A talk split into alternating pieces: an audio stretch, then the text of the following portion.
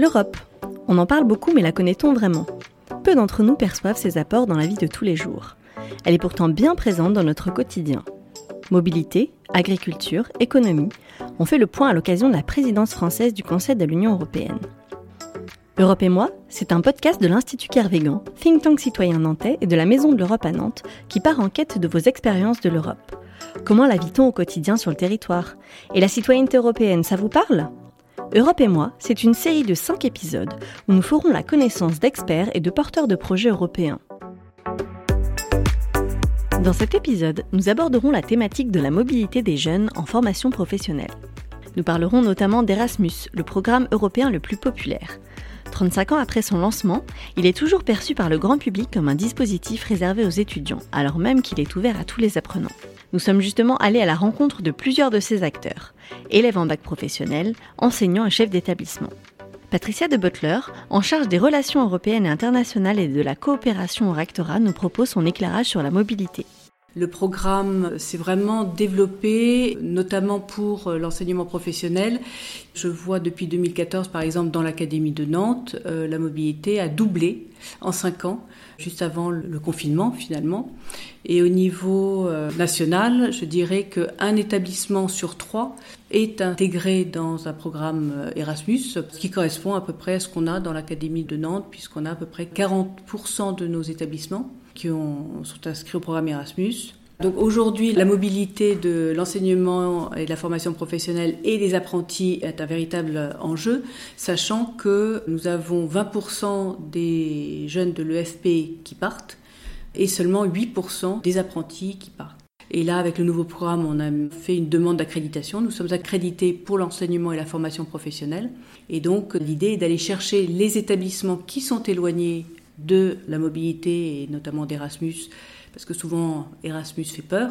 Et du coup, c'est de les intégrer dans notre euh, consortium académique de manière à ce qu'ils puissent eux aussi faire partir leurs élèves. Le lycée Saint-Thomas d'Aquin d'Anceny s'est récemment lancé dans l'aventure de la mobilité. Madame Olicard, directrice de l'établissement, nous raconte la mise en place du projet. Nous sommes labellisés Euroscol depuis l'année dernière, puisqu'il y a tout un processus qui a été mis en place. Le projet d'ouverture a démarré depuis très longtemps, puisque les élèves de terminale avaient la possibilité de partir une semaine à l'étranger, en Europe. C'était déjà une amorce, en fait. Et puis ensuite, il y a eu euh, un discours à la Sorbonne par euh, le président de la République, je crois que c'était en 2017, qui voulait développer l'ouverture justement euh, à l'international et européenne surtout, pour inciter les jeunes à découvrir d'autres cultures et d'autres pratiques professionnelles. Nous avons profité de l'occasion pour déjà nous renseigner sur quelles étaient les possibilités, les opportunités. Juste à ce moment-là, un consortium s'est mis en place et actuellement, dans ce consortium, il y a euh, neuf établissements de lycées professionnels et ça représente à peu près 368 élèves. Saint-Thomas est placé en SNI à trois quarts d'heure de Nantes et d'Angers et nos élèves ont du mal déjà à se déplacer. Et je trouvais que c'était intéressant d'avoir cette ouverture. Ce qui permet en fin de compte de les inciter à ne plus avoir peur de sortir et donc le meilleur moyen, bah, c'est d'aller au plus loin pour qu'on puisse ensuite, ils puissent être très à l'aise pour le post-bac euh, au plus près. Nos élèves ont 22 semaines de période de formation au milieu professionnel sur les trois années et arrivés en terminale, ils ont suffisamment de pratique, de maîtrise dans le domaine professionnel pour se sentir moins en danger quand ils partent ensuite à l'étranger. La mobilité, ce sont ceux qui la vivent qui en parlent le mieux. Nous avons également rencontré quelques élèves du lycée qui ont vécu l'expérience de la mobilité. Je m'appelle Nolone Brico, je suis en bac professionnel vente et euh, j'ai effectué mon stage en agence immobilière à Alicante Bonjour, je m'appelle Sacha Makarov, j'ai 19 ans. Je suis parti en mobilité euh, Erasmus pendant un mois à Malte, donc dans une maison de retraite. Je m'appelle Malek Mansouri, je suis en terminale bac professionnel à SSP, santé sociale, et j'étais à Malte en stage dans une soup kitchen. C'est euh, un espace qui offre un repas chaud chaque midi aux personnes euh, dans le besoin. Je m'appelle Manon Robert, donc je suis en terminale gestion administration. Et euh, je suis partie euh, donc un mois en Erasmus euh, en Espagne et j'étais dans un hôtel qui était une auberge de jeunesse. Je m'appelle Mathilde Coudray, je suis en terminale MCV, métier du commerce et de la vente. J'ai effectué mon stage à Alicante dans une boutique d'espadrille. Moi c'est Zoé Pâtissier, je suis élève en baccalauréat professionnel santé sociale. J'ai réalisé mon stage en Espagne dans une école Montessori avec des enfants de 6 mois à 3 ans. Quel type de mission ont-ils expérimenté que retirent-ils de leur mobilité? Écoutons leur témoignage. C'était pour découvrir une nouvelle culture, un nouveau pays. Grâce à ça, j'ai pu faire euh, les différences et euh, les similitudes entre euh, le fonctionnement en France et le fonctionnement là-bas. C'est, je pense que c'est quelque chose ouais, qui est unique et on a une chance incroyable en fait de pouvoir le faire. J'ai aussi croisé beaucoup de Français dans l'agence immobilière. Donc on a pu discuter en français et moi j'ai pu traduire en espagnol parce qu'il il fallait que moi je traduise à la responsable mais je pense que pour tous, ça a été une très très bonne découverte. Ça m'a donné envie aussi de pourquoi pas travailler à l'étranger. Donc j'étais auprès d'un public âgé en perte d'autonomie et euh, j'étais euh, au quotidien à les assister pour organiser plusieurs activités puisqu'il y a quand même pas mal de différences entre la France et puis Malte. C'était un apport intéressant qu'il puisse y avoir quelqu'un de l'extérieur pour pouvoir organiser des animations. C'était assez complexe au début car il y a forcément la barrière de la langue, ça donne vraiment envie. Et par la suite, j'ai envie de pousser justement mes diplômes sur euh, BAFD ou euh, des, des JETS euh, pour faire vraiment de la direction, mais avant ça, avoir plus d'expérience en animation. Après, pourquoi pas partir aussi en Suède parce qu'au niveau de ma filière, la Suède, ils ont encore un autre système et je trouvais intéressant de venir sur place pour constater et voir les différences avec la France. J'aimerais bien retourner faire du volontariat dans un pays de l'Europe, j'ai pas de préférence. Je suis aussi intéressé par le service civique, le faire en Europe, dans un pays anglophone aussi pour améliorer la langue. J'ai découvert que les personnes qui viennent à bah, l'auberge de jeunesse, ce qui m'a impressionné, c'est qu'ils sont seuls et en fait, ils arrivent à se créer des liens entre eux, parce qu'ils vont euh, vers les autres, ils cherchent à discuter. Euh.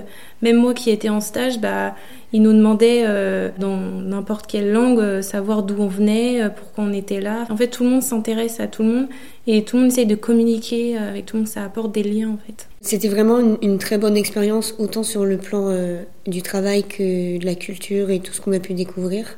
Déjà parce que moi j'ai l'habitude de travailler avec des enfants et là j'ai vraiment découvert de nouvelles façons. Et euh, au niveau de la culture, euh, je connaissais déjà l'Espagne avant, mais là j'ai vraiment été en immersion euh, complète.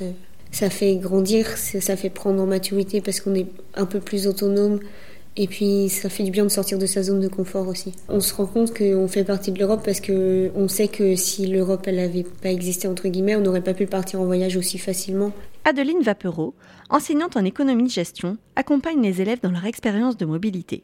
De la recherche de stage en passant par l'accompagnement et le suivi pédagogique, elle guide les élèves dans leurs projets. Au niveau euh, personnel, certains ont vraiment pris conscience euh, de la différence de la façon dont on vivait en France et à l'extérieur. Alors tout bêtement, on, a parlé de carte européenne d'assurance maladie euh, avant de partir. Hein. Ils l'ont fait faire. et puis après, pas mal de choses. Les horaires de travail. Hein. À Malte, on finit de travailler aux alentours de 14h30, 15h, ce qui n'est pas le cas en France. Je suis pas sûre que c'était des élèves qui scolairement avaient un très bon niveau d'anglais avant de partir. Et au final, ils ont fait une très très belle progression en quatre semaines au niveau de la langue. Et puis surtout, ils ont rencontré, ils ont échangé beaucoup, mais avec tout le monde. Aussi bien quand ils prenaient le taxi avec le chauffeur de taxi, quand ils rencontraient des jeunes avec les jeunes dans la rue, euh, avec le tuteur de stage, beaucoup d'échanges. C'est très important en fait euh, de retenir ça parce que je pense qu'il y a plein de jeunes qui se disent bah non, moi j'ai pas un niveau suffisant pour partir. Et en fait, c'est pas le niveau qui va vraiment apporter, c'est l'envie. Et donc là, le fait d'avoir pu bénéficier de cette opportunité de partir à l'étranger grâce à Erasmus, ils ont compris que euh, derrière tout ça, il y avait des intérêts, que l'Europe voulait développer la mobilité, voulait développer effectivement l'échange entre les jeunes Européens. Et ça, ils en ont pris conscience. Euh, et je dirais que c'est une petite brique dans la construction de la citoyenneté européenne. Et pour Madame Olicard, qu'ont-ils appris de leurs quatre semaines de stage? Ils ont appris énormément. Ils ont appris déjà l'autonomie, parce que certains euh, ont dû se débrouiller, parce qu'entre Malte et l'Espagne, c'était complètement différent dans l'organisation. Euh, Malte, il y avait une référente, mais ils ont dû euh, se déplacer seuls. Euh, ils avaient une carte de transport, donc ils ont pu se déplacer dans toute l'île. J'ai même deux élèves qui ont dit Oh, madame, on prenait une direction, on prenait un car, et on allait au hasard. Ils ont appris l'esprit d'initiative. Donc ça, c'était fortement apprécié par les tuteurs. Comme ils avaient une maîtrise des compétences professionnelles. Quand ils arrivaient soit dans une boutique, soit dans une structure de personnes adultes en situation de handicap, eh bien, ils, connaissaient déjà les pratiques. Donc, ils ont pu apporter aussi leur savoir-faire. Et puis, au niveau du travail aussi. Ils comparent hein, les différences entre le pays d'accueil et le pays d'origine, c'est-à-dire la France. Et puis, ils se comparent aussi entre pays. C'est ça qui est intéressant. C'est pour ça qu'on essaie de trouver des pays complètement opposés pour qu'ils puissent euh, dire, ben oui, ça fonctionne comme ceci à Malte, ça fonctionne comme ceci en Espagne. Donc oui, cette notion de citoyenneté européenne, ils l'ont. Ils l'ont surtout parce que sur place, ils ont développé un réseau social, aussi bien avec les familles qu'avec euh, les tuteurs de stage, mais aussi avec des jeunes qu'ils ont pu rencontrer. L'enseignement agricole est également très impliqué dans le programme Erasmus.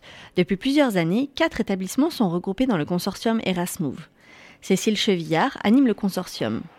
Avec Camille Nobilet, du lycée de Briassé, elle témoigne de leur expérience. Cécile Chevillard, je suis enseignante au lycée de Briassé. Je suis euh, aussi en charge du consortium Erasmove. C'est un consortium qu'on a créé en 2015 avec euh, quatre autres établissements de Loire-Atlantique, quatre autres établissements agricoles. Avec euh, ces quatre établissements, on fait partir euh, tous les ans environ 150 jeunes élèves dans environ une dizaine de pays euh, d'Europe.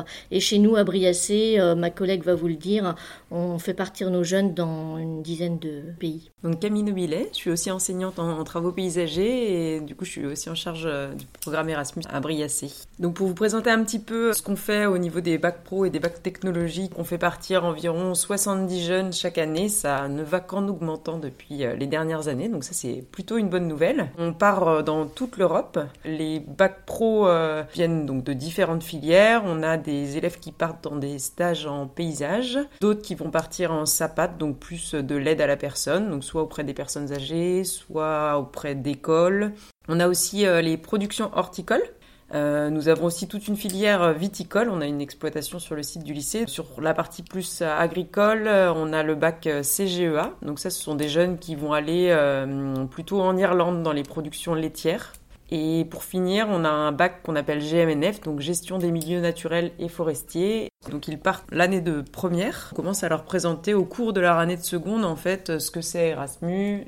Et donc euh, à partir de là, euh, donc ils candidatent en fait pour partir. Suite à ça, on travaille et on fait une sélection avec toute l'équipe éducative, donc à la fois euh, toute l'équipe de vie scolaire, mais aussi toutes les équipes enseignantes qui donnent leur avis en fait le nombre de bourses n'est pas infini. Donc euh, une fois que la sélection euh, est faite, ça y est, on peut commencer tout le travail de préparation.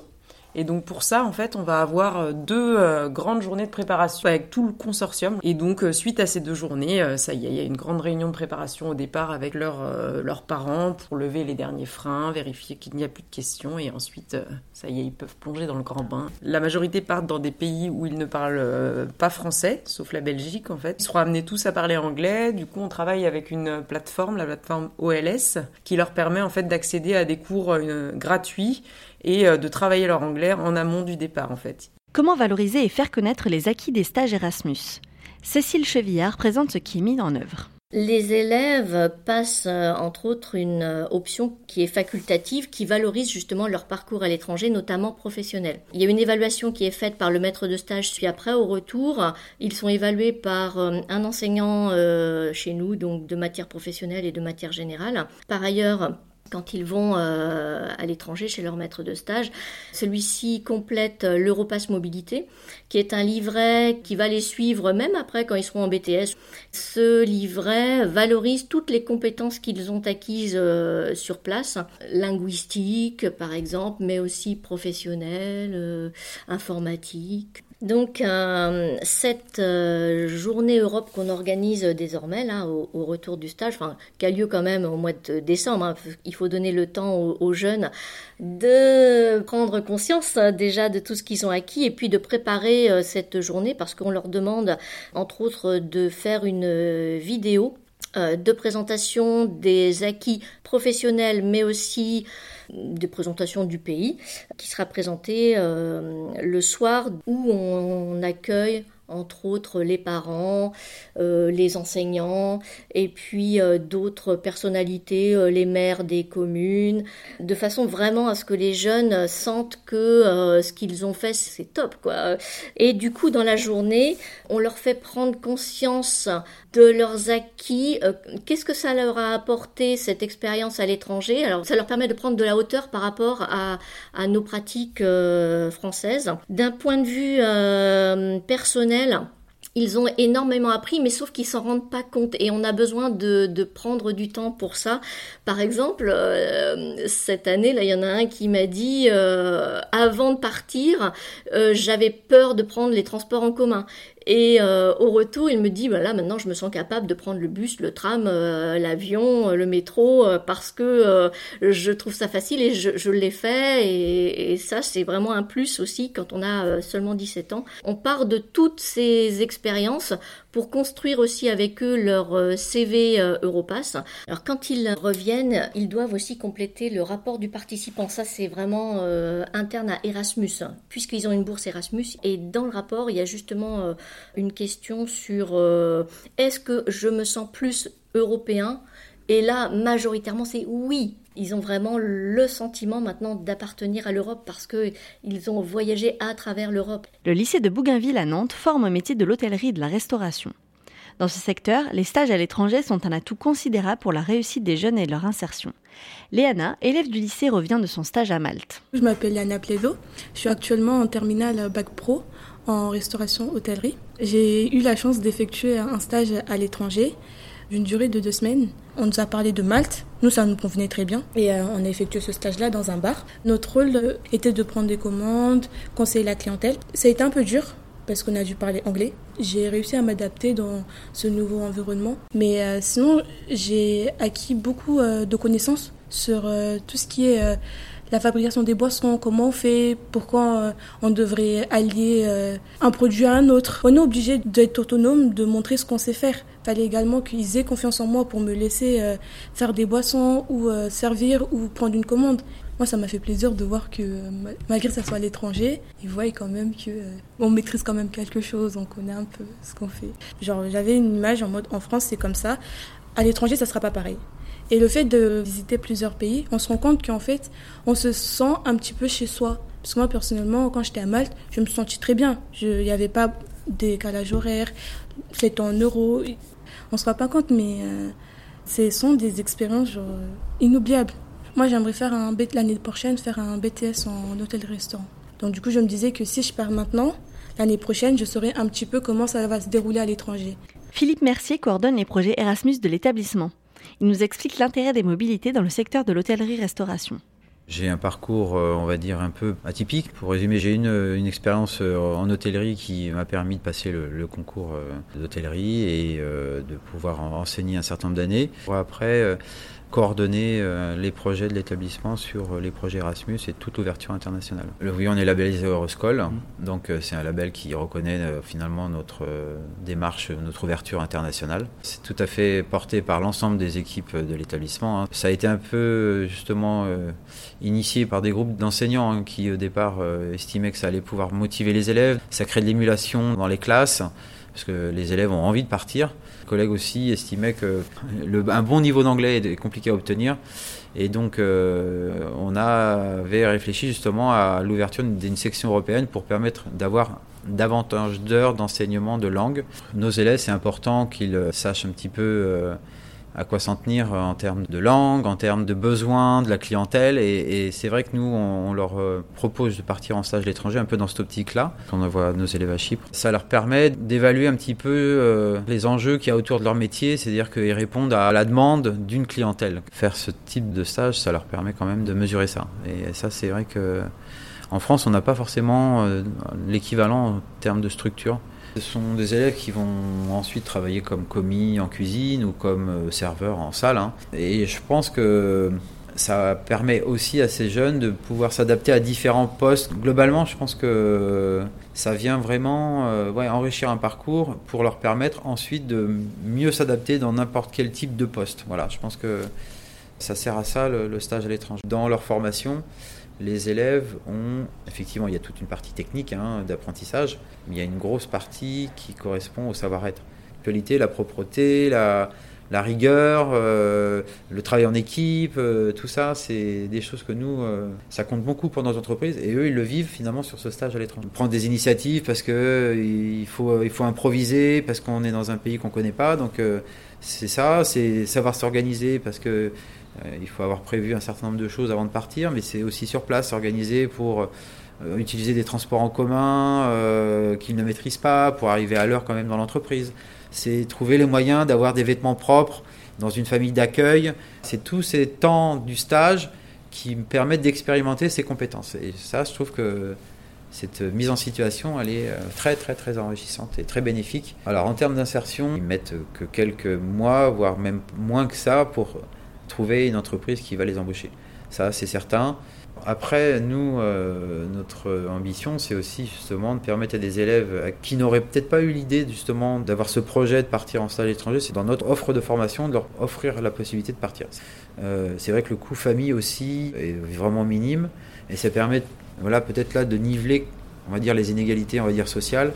Effectivement, euh, pouvoir donner cette chance à des élèves qui n'auraient jamais eu cette idée de partir en stage à l'étranger euh, c'est leur donner la possibilité de, voilà, de, prendre confiance en eux, de vivre quelque chose qui leur permet de comprendre qu'ils bah, peuvent réussir dans la vie. Et ça, on en est assez fiers aussi. Pour la période 2021-2027, l'augmentation de 80% des budgets Erasmus montre la volonté de l'Union européenne d'encourager encore plus de jeunes à se lancer dans la découverte de l'Europe.